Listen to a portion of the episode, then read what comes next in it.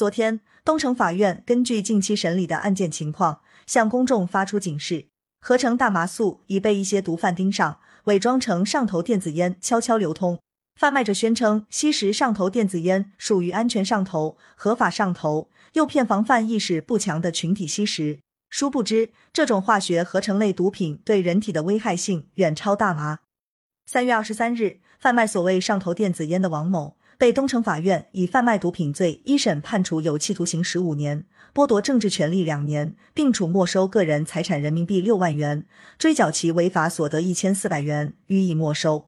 在这起案件中，王某与田某另案处理，约定以一千四百元的价格贩卖上头电子烟两支，烟油两瓶。收取毒资后，王某以快递闪送的方式交付。交易当天，民警在田某家中起获上述物品，经鉴定含有合成大麻素类毒品三点七九克。随即，警方顺藤摸瓜，将王某抓获，并从王某的身上和他住处的储物间、卧室衣柜内起获一次性电子烟一百二十九个，罐装烟油一百四十一瓶。从这些物品中检出国家列管大麻素成分。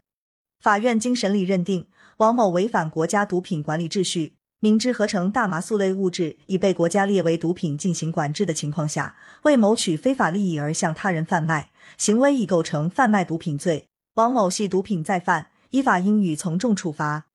东城法院法官介绍，合成大麻素的主要载体是电子烟，主要滥用方式是溶于电子烟油等，吸毒贩毒群体将其称为上头电子烟。贩卖者往往宣称吸食上头电子烟属于安全上头、合法上头，诱骗毒品防范意识不强的群体吸食。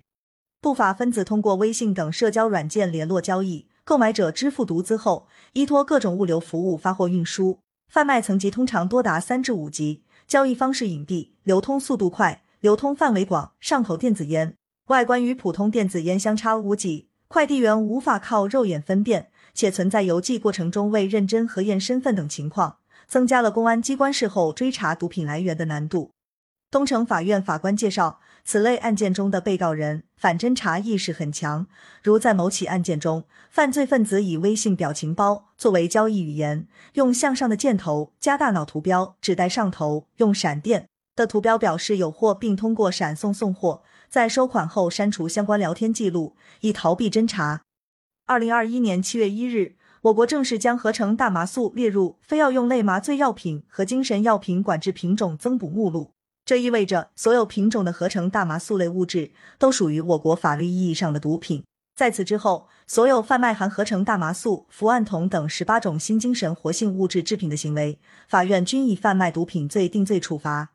法官强调，上头电子烟是毒不是烟，吸食含合成大麻素的电子烟本质是吸毒。将被处以拘留等处罚。吸毒成瘾者要实施强制戒毒。新型毒品合成大麻素是一种化学合成类毒品，比大麻更容易上瘾，依赖性更强，对人体的危害性远超大麻。吸食者会出现头晕、呕吐、精神恍惚、致幻反应；过量吸食则会出现休克、窒息，甚至猝死等情况。公众务必警惕这些以小树枝、上头电子烟、娜塔莎等花哨包装掩盖下的新型毒品。感谢收听羊城晚报广东头条，更多资讯请关注羊城派。